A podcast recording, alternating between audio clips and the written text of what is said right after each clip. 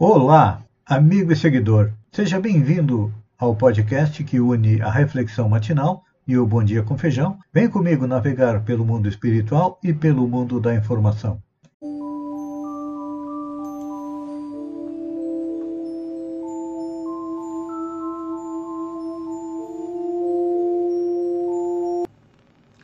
Olá, amigo e seguidor. Seja bem-vindo à nossa live diária da reflexão matinal, onde eu e você vamos em direção ao nosso coração para lá, como jardineiros espirituais, elevar templos às nossas virtudes, fazer com que elas cresçam, floresçam e frutifiquem, porque são elas que nos levam à tão sonhada felicidade. A felicidade não está nas coisas materiais, não. Material é um auxiliar para a nossa evolução. Nossas coisas espirituais, as virtudes, elas sim que nos conduzem à tão sonhada felicidade. E como estamos a caminho, nós ainda temos vícios e defeitos, então nós precisamos é, eliminá-los, enterrá-los bem fundo para que não atrapalhem a nossa caminhada, porque são eles a causa da nossa dor, do nosso sofrimento na atual encarnação. Estamos comentando a respeito da lei de liberdade e Kardec questiona os espíritos se o homem tem o livre-arbítrio dos seus atos. A resposta sim, tem liberdade de pensar, tem também liberdade de obrar, senão ele seria uma máquina. Mas a liberdade de pensar e de agir é, depende da sua evolução e traz como consequências é crescimento espiritual e também a responsabilidade pelos nossos atos. É. Nós somos responsáveis pelos nossos atos e, como somos espíritos imortais, ora estamos encarnados, ora estamos desencarnados. E quando desencarnados, Kardec pergunta a respeito da nossa influência sobre os outros, ou, no sentido contrário, a influência que os espíritos exercem sobre nós. E a resposta foi categórica. A influência é muito maior do que nós imaginamos. Eles influem a tal ponto que eles nos dirigem. Então aqui nós percebemos que há dois tipos de espíritos desencarnados, os bons e os maus. Como nós temos aqui no planeta. Aqui, nas nossas cidades, fica tudo junto e misturado. Na espiritualidade, não. Eles se unem de acordo com seu grau de evolução. Então, os bons são aqueles que querem nos auxiliar, nos ajudar a fazer a nossa evolução. E os maus são aqueles que pretendem nos atrapalhar, muitas vezes cobrando uma conta de erro que cometemos no passado, principalmente na maioria das vezes, e outras vezes, quando nós estamos em uma missão, os maus espíritos querem atrasar esta missão não querem que a Terra evolua. Estamos para trocar de patamar.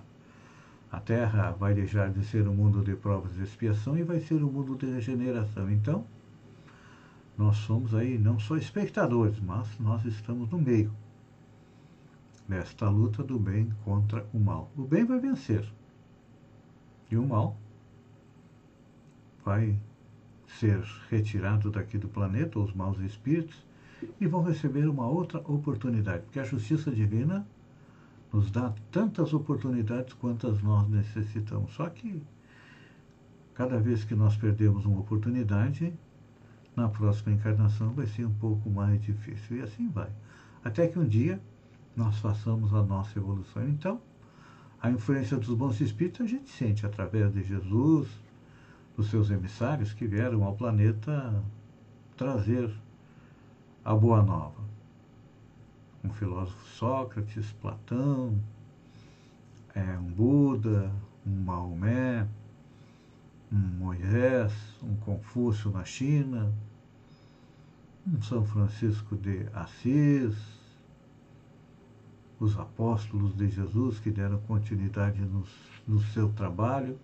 Estes são os bons espíritos que nos influem, mas temos aqueles maus. E Kardec é, dividiu a influência deles em obsessão simples, fascinação e subjugação. Um exemplo bem grosseiro, a obsessão simples são aquelas pedrinhas que muitas vezes a gente encontra no caminho quando anda descalço. Doem, machucam, mas permitem que sigamos em frente. A fascinação nós podemos exemplificar como uma casca de banana, onde a gente escorrega, cai e se machuca. Claro que, do ponto de vista espiritual, para que isso aconteça, nós estamos sujeitos à lei de sintonia, ou seja, as influências espirituais negativas acabam por cercear a nossa liberdade de pensamento, e quanto mais sério o grau, tanto menores possibilidades nós temos de continuar na nossa caminhada. Então, é preciso vigiar a nossa casa mental. É. Jesus disse há dois mil anos atrás: vigiai e orai. Vigiar para não receber a influência dos espíritos negativos e orar para receber a influência dos espíritos positivos. Estamos aí fazendo o quê? Sintonizando. Nós somos como um aparelho de rádio ou uma TV que sintoniza em vários canais. Nós escolhemos qual o canal. Um canal positivo, com boas notícias, com boas ações, fazendo o bem, ou um canal negativo, onde nós vamos estar sujeito a esse tipo de influência. Então, vamos analisar como é que está o ambiente mental no nosso lar. É um ambiente de calma, de tranquilidade?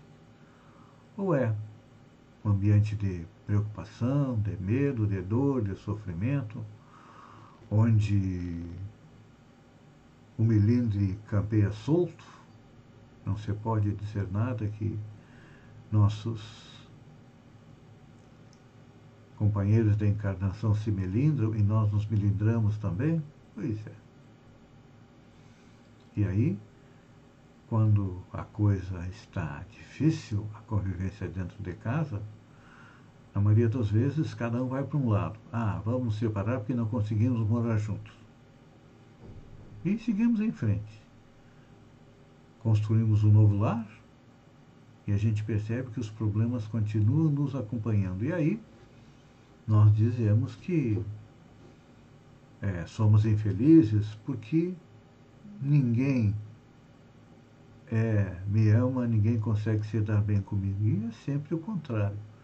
É nós que temos é, problemas de relacionamento, muitas vezes em função da nossa, das influências que recebemos, e não raro acontece depois o final que é a subjugação, ou seja, somos joguetes da vontade é dos espíritos, deixamos de ter o nosso livre-arbítrio e só fazemos aquilo que eles nos colocam dentro da mente. É o último estágio e muitas vezes pode levar à morte, ao suicídio, a um assassinato, até a cometer um crime, então. Somos inteligentes? Vamos tentar sempre estar é, sob a proteção dos bons espíritos, tendo bons pensamentos, procurando ter boas ações, como eu digo lá no início, cultivando as nossas virtudes. Se você é agressivo, procure ser mais calmo, mais tranquilo, ser mais brando. Se você é intolerante, exercite a tolerância. Se você é orgulhoso e vaidoso, procure exercer a humildade e a modéstia e verá que está plantando coisas boas nesta encarnação e vai colhê-las no futuro. Pense nisso, amigo e seguidor, enquanto eu agradeço a você por ter estado comigo durante esses minutos. Fiquem com Deus e até amanhã, no amanhecer com mais uma reflexão matinal. Um beijo no coração e até lá então.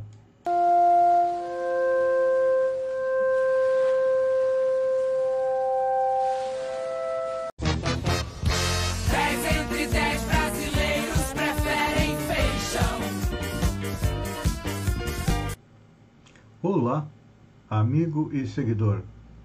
Seja bem-vindo à nossa live do Bom Dia com Feijão, onde eu convido você, vem comigo, vem navegar pelo mundo da informação com as notícias da região, Santa Catarina, do Brasil e também do mundo.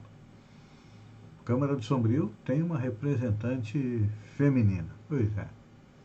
Sombrio, nas últimas legislaturas, não tem eleito mulheres como vereador o máximo que elas conseguem é uma suplência. No final da legislatura passada, devido à cassação dos vereadores do MDB, assumiu a vereadora suplente Marli Silva. Agora, o PP cedeu espaço para a suplente Hélida Silveira da Cunha, que vai passar um período na Câmara. Olha, gente, cuidado! A Celesc está com a tesoura afiada. Voltou a ser permitido, a partir de 1 de 10, o corte de luz por falta de pagamento de conta de consumidores de baixa renda, que estava suspensa desde abril, quando o país vivia a segunda onda da, do coronavírus. Agora, o cliente inadimplente é, por menos de 15 dias, corre o risco de ter o fornecimento interrompido. Esse é o prazo mínimo para as distribuidoras que têm que dar ao consumidor para realizar o pagamento após o, o aviso de inadimplência prefeita Gislaine Cunha desceu do muro. É, com certeza, o fato da prefeita de Sombrio, Gislaine Cunha, apoiar abertamente Tiago Zilli como candidato do MDB na região para deputado estadual se deve à pressão dos prefeitos e do próprio MDB de Sombrio. Pois, mesmo sendo eleita pelo MDB, Gislaine não tem o DNA do partido, sendo muito ligado ao senador Jorge Gilmelo e com certeza pretendia dar apoio branco a um candidato do partido do senador a deputado estadual e também poderá apoiá-lo para é, governador. Uma vez negacionista, negacionista até morrer. É. Usa o refrão do hino do Flamengo, pois a eficácia e a obrigatoriedade da vacina já foram questionadas pelo deputado Rudinei Floriano do PSL na tribuna da Assembleia Legislativa, durante a sessão ordinária do dia 30. Ele disse que toma ivermectina todo mês e recomendou para quem quiser fazer uso do medicamento do chamado kit Covid, porque são medicamentos usados há muitos anos. Mas não para a Covid, deputado. Me desculpa, mas a Covid é nova, tem menos de dois anos. E o deputado Neudi Sareta, presidente da Comissão de Saúde, fez questão de deixar claro que esta não é a opinião majoritária na Assembleia Legislativa. Ou seja, só daquele aquela turma é, negacionista, os seguidores do presidente é, Bolsonaro. Uma notícia boa para Santa Catarina. No acumulado anual, Santa Catarina lidera em novos postos criados na região sul foram 158.946 novos postos de trabalho. No ano, no mês de agosto, foram 20.305. O WhatsApp registra instabilidade e afeta a floricultura em Florianópolis. 90% das minhas vendas são por aplicativo, diz a proprietária. A instabilidade que ocorreu no WhatsApp, no Facebook e também no Instagram, nesta segunda-feira, afetou lojistas em Florianópolis que usam aplicativo como meio de comunicação com clientes e fornecedores. Dona de uma floricultura no bairro Canasvieiras, no norte da ilha, Marisa Miller afirma que, afirma que faz 90% das vendas por WhatsApp e foi prejudicada com a falha. Realmente, olha, o WhatsApp, o Instagram e o Facebook caíram no mundo todo, foram em torno de 8 horas de apagão e o que, que aconteceu? Houve muitas perdas. Só para vocês terem uma ideia, as ações do Facebook na Nasdaq, que é a bolsa de tecnologia, caíram 5,11%. A bolsa como um todo, no final do dia, recuou 2,1%. Aqui no Brasil também, os títulos do Facebook que são vendidos caíram também. Olha, e com a queda no valor das ações, Mark Zuckerberg perdeu quase 6 bilhões em um dia e também o posto de quarto homem mais rico do mundo para Bill Gates. e a queda, é, Facebook divulgou uma nota no final da segunda-feira informando que o apagão global de mais de seis horas das suas redes, que inclui o WhatsApp e Instagram, foi por uma falha interna um defeito numa alteração nas suas configurações. Pois é. E é interessante, né? Parece que a bruxa anda solta, porque a queda coincide com uma série de reportagens do Wall Street Journal, baseadas em documentos internos da empresa, que revelou que o Facebook sabia sobre uma série de problemas com seus produtos, entre eles o fato de o Instagram causar danos à saúde mental dos adolescentes, bem como propagar desinformação sobre os eventos do Capitólio no dia 6 de janeiro. Ontem, uma funcionária da empresa revelou sua identidade ao programa 60 Minutos, da emissora americana. Pois é, e olha, ah, eu acho que o fato de das redes sociais estarem fora do ar ontem foi um teste para a sua saúde. Como é que você se, se sentiu? Se em rede social você sentiu em paz de espírito ou ansioso é, com síndrome de abstinência? Pense um pouquinho e responda. Olha só, produtores do Rio Grande do Sul relatam à TV surpresa e prejuízo ao extrair mel azul. Produtores do Rio Grande do Sul relataram ao Globo Rural, da TV Globo, ter se surpreendido ao extrair o mel de cor azul impróprio para venda e consumo. Ainda não se sabe o que pode ter causado a alteração, mas os pesquisadores não descartam a possibilidade de contaminação. É uma tinta forte, não é como o mel, e bem consistente quando ele escorre pelo chão. E depois o mel fica meio esverdeado. Eu fico perguntando, será que não é um mel encomendado pelos gremistas? É brincadeira, né, gente? É só uma brincadeira com os nossos irmãos gremistas. Olha só. Deputado bolsonarista é acusado de forjar o próprio atentado. A Procuradoria-Geral da República denunciou o deputado federal bolsonarista Loester Trutes, do PSL de Mato Grosso do Sul, por comunicação falsa de crime, porte ilegal de arma e disparo de arma de fogo. Ele é acusado de forjar o próprio atentado. Em manifestação enviada ao Supremo Tribunal Federal, o vice-procurador-geral Humberto Jacques de Medeiros disse que há robustos elementos que contradizem a versão do parlamentar. Ele disse que foi perseguido e sofreu um atentado. Então, é, e a Procuradoria, o deputado alega ter sido vítima de um ataque a bala em fevereiro do ano passado na rodovia 060 entre Cidrolândia e Campo Grande, no Mato Grosso, e atribui emboscada a uma disputa política no Mato Grosso do Sul. Só que a Procuradoria chama atenção para o uso político do episódio, considerando que o porte de arma é uma pauta política defendida intensamente pelo deputado. O parlamentar, ao noticiar o episódio, atribuiu o porte da arma à ausência de lesões e até mesmo ter escapado é, da morte. Ao concluir a investigação, a Polícia Federal apresentou um relatório de 5 páginas em que rebate a versão do deputado e do assessor dele, Ciro Nogueira Fidelis. Os investigadores disseram que ambos prestaram informações falsas para tentar inviabilizar a apuração. Segundo a, a polícia, o veículo estava parado no mesmo local por exatos 40 segundos. Foi para uma estrada secundária ficou 40 segundos e voltou para a estrada e apareceu com marca de tiro. Então, diz a polícia que eles podem muito bem ter parado, descido, atirado no carro e voltado e dado queixa na polícia. Última notícia: começou a divulgação dos prêmios Nobel e de medicina vai para David Julius e Arden Potapoutian. Foi concedido por suas descobertas de receptores para temperatura e tato anunciou o secretário do Comitê Nobel na manhã desta segunda-feira.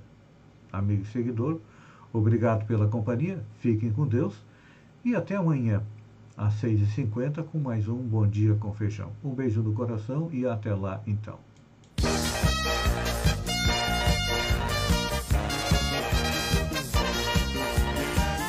La